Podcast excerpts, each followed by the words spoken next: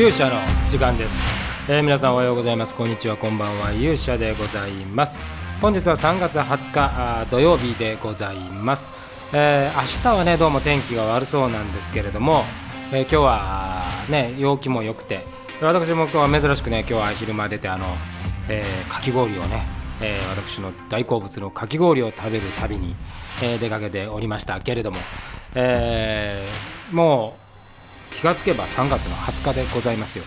あっという間にもう4月が新年度がねやってえーくるということになっておりますが、えー本日はですね、えー8時に公開されましたあ正解ダンスカバー。これはあの360度正解ダンスのバージョンの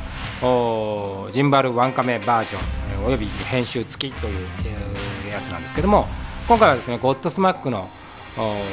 フェンザ・レジェンズ・ライズ、えーこれを公開いたしました。今日はまあそこの話とこのゴッドスマックについて少しお話しできればというふうに思います。それでは皆さんしばしお耳を拝借いたします。さあということで、えーご覧になっていただいたと思いますがあちょっとねあの色味も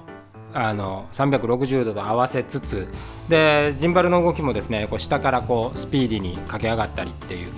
なかなかアクロバティックに動いた作品となりました。えやっぱりねあの振り付けをねこうカットで割れると、まあ、そのカットのね割り方でもやっぱ世界観が変わる360度っていうのはどちらかというと全てのデータを生で、皆さんにお見せしてですね皆さんが好きな角度からえー見ていただけるという利点があります。で一方ジンバルの方はですね、えーこの視点を区切ることによって、えーまあ、カット割りをすることによってですねよりこうなんていうんですかね皆さんの想像力をかきたてるっていうか、えアーティスティックな部分を出そうというそういうまあ2つの試みでございます。でまあねあのここずっとこれで、えー、とジンバルバージョンも6本目ぐらいになってきましたんで、えだいぶ楽曲も揃ってきて、え色合いもねこの SEIKAIDANCE カバーの色合いもかなり出てきたんじゃないかなと。でまあお気づきだと思うんですけど最初ね、えー360度 SEIKAIDANCE やってた時はどちらかというとシャーデーみたいなあのー正解のそれまでの動きと動きやそのダンスのまあ彼女はねバレエが中心ですからあそういうものを生かしたあこうミドルテンポからローテンポの、えーゆったりとしたあそういうこう楽曲どちらかというとエイジアンな感じの楽曲を選んでいたんですけども最近はですねえより魔界っぽいっていうかあのもっとこうアメリカンナイズされた、えーもうあまりその ダンスの限界を考えずにですね楽曲をぶち込んでいくという、えーそういう傾向でございます。でこのゴッドスマックもですね、まあ、この最近の流れ、えーシャインダウンなんかもそうですし、えーねあのこのゴッドスマックシャインダウン、まあ、ニッケルバックみたいなそのアメリカの今、えーこのラウドシーンっていうかねハードロックラウドオルタナシーンの、まあ、中心人物的なあバンドを取り上げるというような流れになっています。このゴッドスマックもですね、えー When Legends Rise は2018年のアルバムなんですけれども、まあ、めちゃくちゃ、あのアメリカで売れてえいたアルバムなんですが本当にね日本の知名度が全くない、まあ、来日も、えーまだ単独来日はないので、えー日本のファンにはあまり届いていないバンドでありながらアメリカでは非常にメインストリームの、えーバンドだというのが少し変わった。多分ね1枚前か2枚前えはもう日本版すら出ていないっていう、えーそういう感じのバンドなんですけれどもアメリカではもうバカ売れしているバンドです。でまああの以前お話しますけどねボーカルの、えーサリー・エリナはもうあの発言権もね結構あって、えー楽曲的にもそのアメリカの音楽の教育についての歌楽曲だとかそういうこうメッセージ性の強い楽曲をね出しているバンドなんですけれどもやっぱりなんかあの私はね19、まあ、50今年で53になるんで1980年代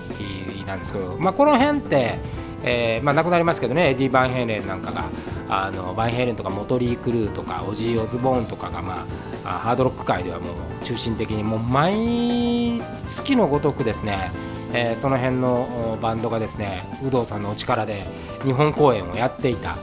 時代です、まあ、アメリカでもまあめちゃくちゃ売れてましたし、まあ、アメリカの音楽シーンがそのままなんか日本の音楽シーン音楽洋楽ファンにも届くみたいな、えー、時代だったんですけどやっぱりこの2000年の2000特に10年超えたあたりからですねやっぱり日本の音楽シーンと海外の音楽シーンがま相当乖離してるって特にあの、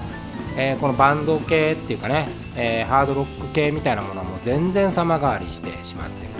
え、なんでしょうねやっぱり我々のね世代っていうのはまあその自分たちのその青春時代にそのアメリカのねバンドを見ていたんでいま、だにやっぱその手のバンドは追っかけるわけですよ。だからそういうものについてはニーズがあって時々その例えばナイトレンジャーとかね、えー、来日したりするんですけど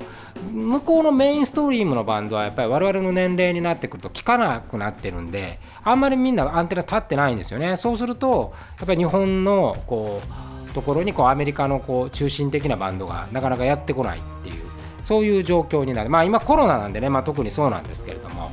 だからこのゴッドスマックなんかもね本当に見たいまあ本当にライブめちゃくちゃいいバンドなんで、えー、本当に見てみたいバンドなんですけれども、まあ、そういうこうどんどんこう日本とねアメリカの音楽シーンがこう乖離していくまあ日本のねあの音楽がまた海外にアニソンみたいな形で出てくのはとてもいいことだと思いますけどまあもう一つはやっぱそのやっぱアメリカの純粋な音楽シーンっていうのが日本に入ってきてもいいんじゃないかなというふうには思ったりします。まあ、あの音楽をね目指してる人たちはた多分そういうものに影響を受けて、えー、それをバンドに生かしてる人たち多いと思うんですけど、まあ、一般ユーザーにね一般のリスナーにやっぱりそれが届いてくれるといいかなと。まあ正解ダンスカバーっていうのはそういう意味で、えー、あんまり解雇主義にはならずになるだけ、え、今の音楽シーンの中心人物を取り上げていこうと。でここの後なんかもうめちゃめちゃあの攻めた楽曲ばっかりなんで、えー、ぜひあの皆さんにはまあその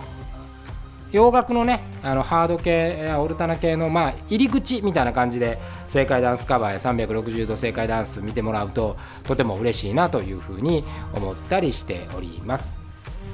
まあてなことでございまして、えー、私のねあの本も水曜日に発売されて、まあ、今のところいい感じで、えー、セールス続いてるみたいなのでぜひ皆さんにも読んでいただきたいんですが、